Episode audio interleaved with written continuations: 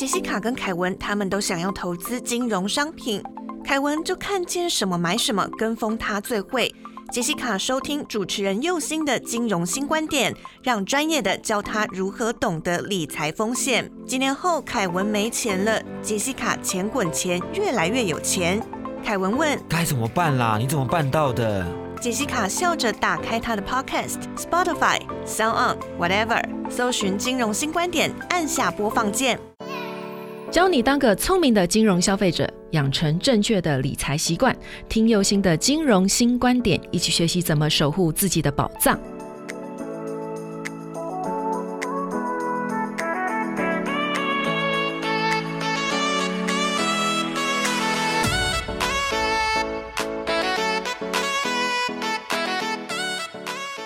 重新出发，认识金融新观点。你现在收听到的是轻松电台 FM 九六点九。无论你是从 Sound、Spotify、Apple Podcast 听到金融新观点，请顺手帮我点订阅，才可以在第一时间知道节目的新动向。另外，本节目由轻松电台制作，每周六下午五点到六点，下载 APP Hi Channel，搜寻轻松电台，或是你调频道 FM 九六点九，基隆与部分大台北地区都可以收听到我的节目哦。欢迎大家收听金融新观点，大家好。好，我是佑星。好，大家今天好吗？今天很高兴哈，就是邀请到阿魂来到我们的节目来聊聊，就是长期照护的这个部分哈。阿魂来再跟我们的听众打声招呼吧。Hello，各位听众朋友，大家好，我是星云，大家也可以叫阿魂。嘿，阿魂，我想啦哈，今天既然要聊这个就是长期照护保险哈，那在购买这个长期照护保险需要注意什么？是不是也跟一般的人寿保险、医疗保险一样呢？会有这个既往症跟除外责任，或是？违反告知的这种规定啊，这个其实跟买保险它的基本原则是一样的，就是说呢，提早规划，你就不用怕说，哎，我越老的时候，我的成本反而越高，我要负担的保费越贵。那你要记得，只要有任何的体况，就是身体的状况，一定要诚实的告知。那请你的业务员写在你的合约上面，告诉保险公司你有这样的一个身体的状况，才可以避免万一需要理赔的时候，才不会有很多的理赔。纠纷哦，所以其实就跟买一般的保险是一样，没有特别的嘛，哈。那所以我想啦，哈，就是说，如果各位有兴趣想要买这个保险的话，那其实可以多方的去了解跟比较，哈。那再来就是说，其实它跟买一般的保险是一样的，所以该要遵守的规则，然后该要告知的啦，好，就是其实都是一样的，哈。那啊，我我想你大概也规划过这些就是保险的部分嘛，哈。那目前请你规划这个保险的人。多半是什么样的族群呐？真的蛮还蛮好奇的哈。然后他们都是基于什么样的理由去请你规划这个保险的？嗯，好，那现在讲到这个啊，我就可以去提到现在比较常常听到叫做病人自主权利法，那简称病主法，就是病人自主权利法。像这个啊，我们过去在呃从事就是医疗保险的服务的过程当中，很多人都说，哎，我们这个。病主法已经通过啦，这已经通过四年了。这个是什么东西呢？它叫做拒绝医疗权。也就是说，因为我们现在很多的长期照护的问题，很多人说啊，我的长辈躺在那里一躺就十五年，他可能是失智也好，他可能是植物人也好，他完全不懂，就是。没有办法有办法自主的权利，对对，那我可不可以放弃治疗？那在过去其实是不行的。那所以我们就是有立法这个通过说，你只要有签署这个病人自主权利法，你有签说，哎，我拒绝任何的医疗行为。当未来你去医院做治疗的时候，你只要插健保卡，医生就会知道说，哎，你有签这个法案哦。所以其实他是万一需要急救的时候，他是可以不治疗你的。对对，因为当你没有签立这个法案的话呢，你就就会常常看到很多的现象，我不知道佑兴有没有看过，就是在医院的时候，呃，你常常会叫你的家人或亲友帮你签放弃急救治疗，对，他就说，哎，你你你要签这个，我才要帮你的家人去做治疗。没有人愿意要签呐，因为牵扯的问题非常的多。对，可是这种人我们要思考，哎，你当你昏迷躺在医院病床的时候，你觉得你的命是谁的？别人的，因为这时候你已经没有办法自主为自己做主了啦。对，所以才会有这个病人自主权利法，就是说，哎，我在我当我意识清楚的状态下，我已经先决定，万一如果我需要急救的时候，我就直接放弃治疗了，你就不用把这个责任放在你的另外一半也好，你的子女也好，他真的不敢签，签也不是不敢签，也不对，对，因为为了一个孝顺两个字嘛，对，没错，对，因为你当你躺在那。里的时候呢，你就会发现围着你的是谁？第一圈是医护人员，然后第二圈呢是爱你的人，就是家属。然后你就会看到很多人跪在外面去喊着说：“拜托拜托，医生你一定要救我的命！”然后呢，医生就把你插满三个管，插好插满，就一直这样插着，然后等着就是就是什么时候会离开。对，因为有时候就是也不见得是因为爱的原因啦，是因为财产要分配的关系，或者是为了一个孝顺，然后不忍让自己的亲人离开这样子。对，所以就是很多在争吵过程当中，就是我到底要不要插管，我到底要治疗，有时候都会为了这个争吵的问题，但医生不能轻易拔管，因为当我轻易拔管的时候，就会是刑事责任，因为你杀人了，没错没错，对不对？因为医生就是救人的行业嘛，所以他也不可以随时就是。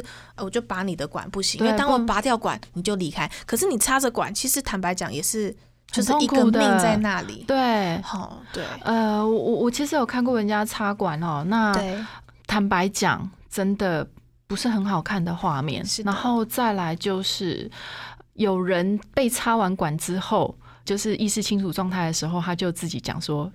我如果怎么样了，就直接让我走吧，不要插管，因为真的太痛苦了。对对啊，可是这个是会有刑事责任啊。嗯，不是说你诶，医生你不要救我，不行这样，你必须得签立这个东西。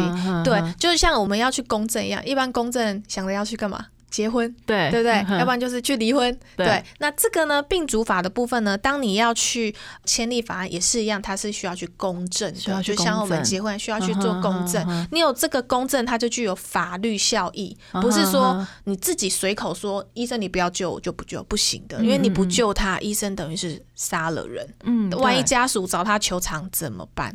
没有人敢担这个责任。所以你就举这个例子，让人家听到之后，他们就决定要去买长期照。顾保险 不是有这个法案更可爱的是，当有这个法案的时候，他就会说啊，拜托，星宇，我就已经签了，我要放弃治疗了。以后有什么样的治疗行为，我又不用花到钱，反正我需要治疗的时候，医生又不救我，花得到钱吗？对不对？没错啊，哎，对，没错啊，是不是？对，好，那各位就是要注意的部分，因为现在你签了这个病人自主权利法呢，它有几个条件，你必须要符合。第一个就是。可能癌末啦，或者是什么样的病造成你是末期的？末期就是生命只剩六个月。对，好，你可以放弃急流。第二个权利是不可逆的昏迷。嗯哼，对，不可逆的昏迷。再来就是永久植物人。嗯哼，再来就是重度失智。那请问一下，就是这几个基本上都已经没有办法自己签这个啦。对，所以这个就是在你生前的时候，当你符合这些条件，医生可以不救你。可是我刚刚提到的是，那对啊，我已经签了这个了，医生可以不救我啊。但是什么样的情况下你用得到这个？举例来说，像是唐崇盛虫虫，我不知道，就是一个也是很知名的，就是艺人。那像他爸爸就是极重度嗯的失智，所以他是因为极重度过世。嗯哼那当然，如果假设呃有签署这样的一个病人自主管理法。他就有这个权利，因为他是符合重度失智嘛。对。但他像他妈妈，他妈妈就是因为小脑受损，然后走路摇摇晃晃，需要人家搀扶。嗯哼。那你要把他送去安养院，安养院也不可能去照顾你，因为这样的病人不太好照顾。对。所以他也只能请居家的照护。对。那他也是失智，但他并没有极重度。嗯哼。那请问一下，如果这个妈妈这样的一个条件下，这个妈妈她签的这个有用吗？没有用啊，对对，他还是得花很多很多的医疗行为跟成本。像他姐姐，他的姐姐是喜肾的患者，请问一下，他签这个有用吗？也没有用啊。对啊，对，所以不是说签这个有用没用，而是说你必须要符合几个条件。但是我大部分的人，他没有符合这些条件的状况下，他需要长期照护是非常非常多的。哦，我懂，就是说，即使有这样子的一个病主法出现了，好，那可能要维持个人的尊严，或者是说维持一个不要受太多痛苦的一个状况，那你可以去签这个病主法的这样子的一个条约。可是呢，其实除去了这个之外呢，我们其实其他的部分，我们还是需要这样子的一个风险的规划嘛。好，那所以阿文，你的客户也曾经就是拿这个来跟你当反对问题吗？当然会啊，可是我就会举例，因为当然你有签的这个条件非常好，可是假设比方我现在我觉得我要签这个签完了，嗯那有没有什么条件下这个病主法会失效？嗯哼，比方说我可能我十年后我突然中了乐透，对。我现在现金很多，我现在不想死了。嗯，有没有可能？有可能，因为可能十年前我签了这个病主法，我觉得反正我身上也没什么钱，不用医了，我签这个。可是十年后我可能突然有很多的房子也好，或者是我很多的现金好，你突然不想死了，你现在有很好的照顾，那也可以呀。不行，你已经签了，已经签了，那怎么办？你只要在医院。你有意识的情况下跟医生讲“救我”两个字，这个就失效了啊！是啊，了解。那但是接下来救我之后就要花很多钱了。是啊，是。所以其实不论什么样的状况下，其实你做好所谓的一个呃照护金的部分的话，不论什么状况，你会真的比较安心跟安全。嗯嗯。所以你的客户大部分后来听到你这样子之后，是就决定放弃抵抗了 就是他们就。会更深入的一个了解啦，对，因为其实大部分你除了自己的工作以外，其实你没有有机会去接触到这些各式各样的状况。嗯，对，像我有那种很养生的客户，他是呃妈妈，她说，哎，是因为我是一个很养生的人，可是他就是帮他两个儿子买，然后帮就是他的老公买，全家一家四口就是两个儿子跟爸爸有跟我买就是相关的医疗的保险以外，他就是没有买。他说，拜托，我就是这么养生，我要运动。然后我早上要去练太极拳，这些状况我跟你讲，我真的不会发生。他就是很 T K 的那一种，反正就是全家人都买，因为她觉得她儿子作息不正常，她觉得她老公就是工作的状状态，也就是藏的很晚睡，就是他的风险比他们的风险还要她自己觉得，所以她因为你知道家庭主妇都会省那个省那个嘛，因为真的维持一个家不容易，所以她就觉得说，那新闻没关系，嗯，我先不要买好了，我等之后再买。对，那可是没有想到风险居然就降临在他身上。哇，对，所以有时候风险它其实是你不知道的、不可控的。就像我刚刚讲的，金融爸爸，哎，健身哎，他很多的健康营养的观念。可是还是会找上他，真的没有人想得到，真的没错。像这次的武汉肺炎，就是哎，其实很多身体练得很壮的人，反而都是第一个先走掉的。对对对，都有可能发生。真的，这真的是一个蛮就是让人家觉得嗯不可思议的问题。是啊，嗯，好，我们先休息一下，稍后再回到我们的现场。您现在收听的是轻松广播电台，Chillax Radio。我们刚才啊聊到，就是说，其实买长期照顾保险啊，跟买一般的保险是一样的哈。那所以，如果各位在购买保险有问题的话，其实呃，你可以在我们的粉丝页留言给阿魂来做询问，或者是说，就是进他的 FB 哈，去去私讯他问题这样子哈。那当然啦，呃，有一些我们之前也有录制一些 Podcast 的节目哦，就是教你要怎么写腰保书啊，还有投保的一些规则哈。我想各位如果有兴趣的话，也可都可以去下载来听哈。但是我想啦，最重要的问题就是，哎，如果真的没有预算可以购买长期照护保险的话，那应该要怎么补救呀？来，阿混，帮我们回答一下吧。我蛮常听到，就是很多客户啊都会说，哎，幸运，我有买股票啊，或者是我哪里哪里，其实我自己本身有很多的房地产，嘿，对，我不需要，我不需要再多花钱去买一些长照险，而且我觉得长照好贵哦，其实是。不是很多人都有这样的想法？没错啊，对，然后觉得哎，我预算我哪有那么多钱呐？其实我觉得有时候啊，预算够不够啊，真的不是那么大问题。因为像我刚刚讲，几百块你也可以买长照啊，几千块也有。当然就是可能它是年限或者是是终身或定期，它是会有不同的差别。但是重点是我们要想的是说必要跟想要，嗯嗯嗯，哪一个是？你觉得这个东西很必要？哪一个东西是他只是想要想要？但是，哎，我想要买房子，我想要买股票，我想要买保险。你可以有很多很多的想要的事情，想要做。我想要环游世界，非常多。但是你的可行性跟他一定得这么做吗？我们就得去思考。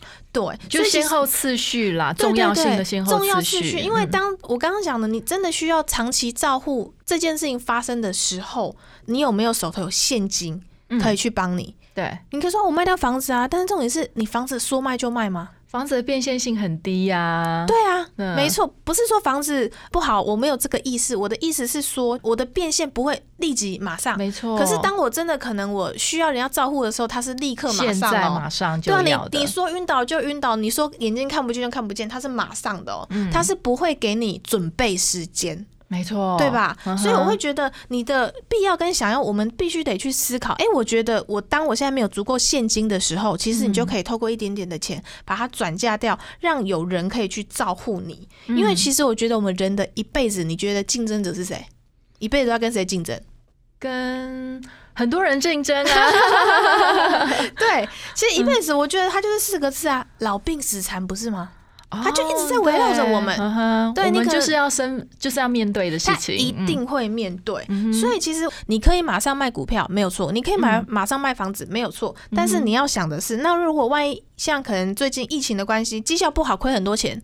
你敢卖吗？是啊，你想卖吗？你想卖吗？卖了就马上亏哦。对啊，可是当长期照护的时候，他不是啊，他就是我现在花少少的钱，可是当我真的需要的时候，立即马上直接给你钱。嗯，对，给你可能每个月按月给付或者是按次给付，嗯，直接给你现金，你才可以有好的生活跟照护。这件事情，我觉得它是很重要的。没有错，其实我觉得就是一个你你相对的安排嘛，哈，你觉得这样子的风险你能不能够负担得了？哈，就。像是说，哎，像这个时间点，股票可能就是它的那个涨跌起伏这么的大，一下子又亏，一下子又赚的哈。那是呃，当你有急需钱的时候，你在做变现性的时候，你就会相对有很多的考量。但是保险它就不一样，对，因为。保险它不会有涨跌的一个问题嘛？好，那所以它有就是有，没有就是没有这样子。对，所以呃，各位在做这些规划的时候，其实你就是要先去考量到就是这个部分你的风险的分摊的一个问题哈。还有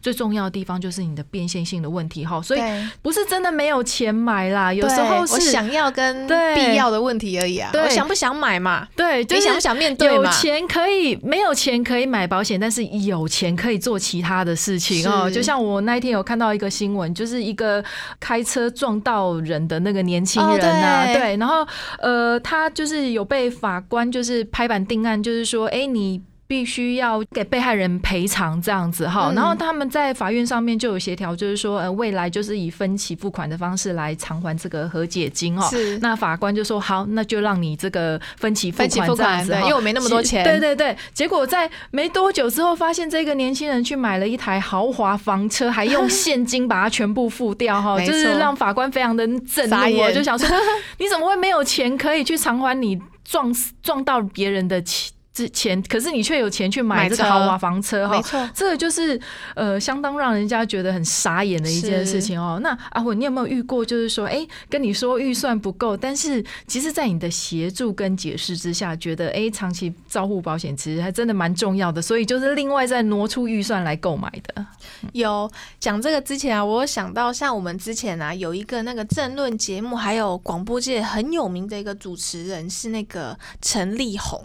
蛮优秀的名嘴。那我记得以前看节目的时候，他常常都会讲说：“我不需要，我这个人生不需要买股票，啊，我不需要买保险，对不对？我不需要买保险。那因为呢，他很善于投资理财，所以他都跟看观众的节目说：其实我做好房地产的规划，我做好股票的规划，我让我自己的钱滚钱。其实你干嘛要去买保险，浪费钱？他是用这样的呃理念去带给观众朋友的。对对。可是后来你知道吗？活生生血淋淋的例子。他后来也是癌症嘛？嗯，他我记得他后来是癌症，他就是因为脑脑癌的关系，长期需要人家照护，然后他一度啊还必须变卖他的房子，变卖他的车子。哦，因为经济压力的负担非常非常的大。那他之前小，因为他很会理财嘛，相对他的呃资产一定有一定的规模，所以他就让他的孩子都可以出国念书。嗯嗯嗯。当发生这样的事情的时候，你知道他的小孩可以念书吗？我告诉你不行的，没有办法。赶快回来吧，爸爸需要钱，你赶快去工作吧，对对吧？然后我还记得，因为他有很好的朋友是郑红一嘛，我觉得他们也非常非常好的好朋友，就是哎，大家一起可能下了节目，我的收入可能都给他，因为希望。他可以度过这个难关，对对不对？或者是哎，他们还有演艺工会，我记得他离开的时候，演艺工会大家还集资，就是帮忙他。嗯，对。可是重点是，那如果我是一般的人呢？谁可以帮助帮助得了我们？真的，对，就是说，而且在那个时间点，其实，呃，如果说他真的要把他的房产变现的话，就会。溢价的空间就减少，因为真正需求的人是他嘛，就会被人家乱砍价这样子哈。是，对啊，所以像最近有一个很好的朋友，那他的妈妈已经七十多岁了，嗯嗯那他的妈妈现在在照顾一个他的太婆九十几岁，哇，你知道为什么吗？你知道为什么吗？为什么？因为呢，他的太婆已经把他的退休金花光光了。因为可能 maybe 以前没有想过，可能我会活到九十岁。哎，真的没有错。然后呢，我以前跟这个好朋友在聊风险规划的时候，他就会觉得不重要，我用不到，浪费钱。可是直到因为最近他的妈妈把太婆接回来照顾这件事情，他就发现说。原来这个太婆她身边还有很多的子女啊，因为她妈妈只是外孙女而已啊，对，还不是她的亲生子女。但是为什么亲生子女没有一个人愿意照顾？大家就会推脱，不行，我工作很忙，没办法照顾她；不行，我家里房间不够，不能照顾她。就是有很多很多的理由。但是他看到他的妈妈非常非常的善良，因为他会觉得我以前都是这个太婆照顾妈妈长大的，所以他妈妈就说不行，因为她有养育之恩，嗯，所以他就把这个太婆接回来照顾。可是。你要想七十几岁的人了呢，又那他就因为他妈妈蛮蛮娇小的，又瘦小，就那个太婆还比他妈妈重又大只，就就其实他看到起来。非常辛苦，因为他们跟他妈妈住，他就会觉得在他的眼前，哇，原来当初星云跟他讲的这些事情发生了耶，对，一个活生生的例子在这边，对，所以其实。他因为这样的状况，他才就是好，那就打电话就是找我去找他聊聊，然后我就去他家，我就看到，哎，真的，我就会觉得看到呃妈妈照顾太婆的这个画面，真的感受非常非常的深，因为其实人的一生有多长，没有人知道啊，有的人可能二十岁就终身了。对，可是有的人他要八九十岁才终身，每一个人的年限不知道。可是你可以在呃风险发生的过程当中，它可以有不同的形式出现，但是你可以让自己有好的呃方式去应对这件事情。我觉得大家都可以去思考跟想的问题。对，所以他后来就是从他的那个预算里面硬是挪出来了，没错。那你怎么让他？你怎么帮他算的？对啊，因为你看，像我，因为当初去找他的时候啊，他已经。之前是三十出头岁嘛，他最近快四十了。他那时候就是月光族，赚多少花多少。对，然后跟他聊保险或规划之后，完全没任任何的感受。可是直到他现在，就是因为看到妈妈整个过程，他觉得非常心疼。他就想到五年前我跟他说过的那些话，因为我我觉得对我来说，我必须得去提醒我身边的人，因为我不希望就是呃风险发生的时候，这些照顾一直。围绕在我朋友的身边，因为他真的太琐碎了，然后太多的情绪的，太多的变化性的，甚至你可能必须要辞掉工作去照顾。可是辞掉工作，那收入怎么办？对，它是无形当中都是很多很多经济的风险跟经济的压力跟负担。所以你就会看到，哇，有的人为什么会去社会新闻？哇，我全家一家四口什么烧炭自杀的画面？为什么？因为他可能没有钱去做未来的生活跟应变了。没有错，对。可是其实 maybe 人生还很美好啊。如果你愿意把自己的人生去做一些呃理财性的调整的话，其实你就会发现你是可以有很尊严的活着，甚至有很好的生活方式的，即便就是。不幸的事情发生在我们身上，你也有很好的人照顾你啊，你也可以很开心啊。他为你吃饭，为你干嘛？照顾你，陪伴你，度过你未来的生活，不是很好吗？没有错哈。我们今天真的很谢谢阿混来到我们的节目哈，来为我们介绍这个长期医疗照护保险的一些基本的就是规则，还有怎么去做规划哈。而且啊，其实呃，我就是希望就是阿混来跟我们分享这些，就是平常生活里面发生的这些例子，让你去感受一下，就是。说，哎，为什么我们一直在强调的所谓的风险规划这么重要的原因到底在哪里？哈，因为如果单单只是跟你讲说，哦，长期照护保险非常的重要，或者是一般的保险非常的重要，或者是说你要怎么样去做你的财产的配置这些东西，大家听起来会觉得，哦，好理论。没有感觉啊！但是如果把它套入了你的生活当中，你会发现到你的生活随时都在面对这种真的无所不在，没有错，都是随时在面对这些情形哈。那所以呃，我们要怎么样规划哈？其实就是非常的重要，因为人生的风险无数，但是预算有限，所以要怎么把钱花在刀口上面，是每个人都必须要去思考到的问题哈。我们希望透过这样子的聊天对谈的方式，让我们的听众可以去了解到长期照护的一个重要性了哈。那重点是，呃，你能够拥有好的工作，为自己的人生下最好的决策，哈，这才是最重要的一个部分，哈。那今天很高兴邀请到阿魂来我们的节目，那再请阿魂来跟我们自我介绍一下哦。Hello，呃，我叫星云，就是欣赏的星，蓝天白的云，上面在一个草字头。那我会给大家就是一些建议，就是其实有时候保险没有想象的那么困难，它其实是一个很简单的东西，就是先买确定的风险，再买几率的风险，保障先做好，其实你未来怎么变都不用太担心。没有错哈。那阿魂有自己的 FB 吗？有有有，就是你可以直接就是上 FB，然后搜寻我的名字，我姓吕，双口吕，然后欣赏的欣，蓝天白云的云，在一个草字头，你就打吕星云，然后搜寻 FB，其实就可以找到我了。OK，好，那你也可以来就是轻松电台的 FB 粉丝团来做留言哈，然后看一下阿魂的照片，那在搜寻的时候就可以直接就是呃加他的粉丝团哈。那如果有问题的话，也都可以问他，或者是来我们轻松电台来做一个留言这样子哈。好，那今天的节目就到这边，欢迎你跟佑星一起重新出发，认识金融新观点。记得订阅本节目，你可以从 Sound、Apple Podcast 还是 Spotify 收听到金融新观点，请跟着右星从最细微的地方建立正确的金融观念及行为。另外，如果你是透过广播收听到右星我的节目的话，记得脸书搜寻轻松电台，并且按赞，随时追踪节目新动向。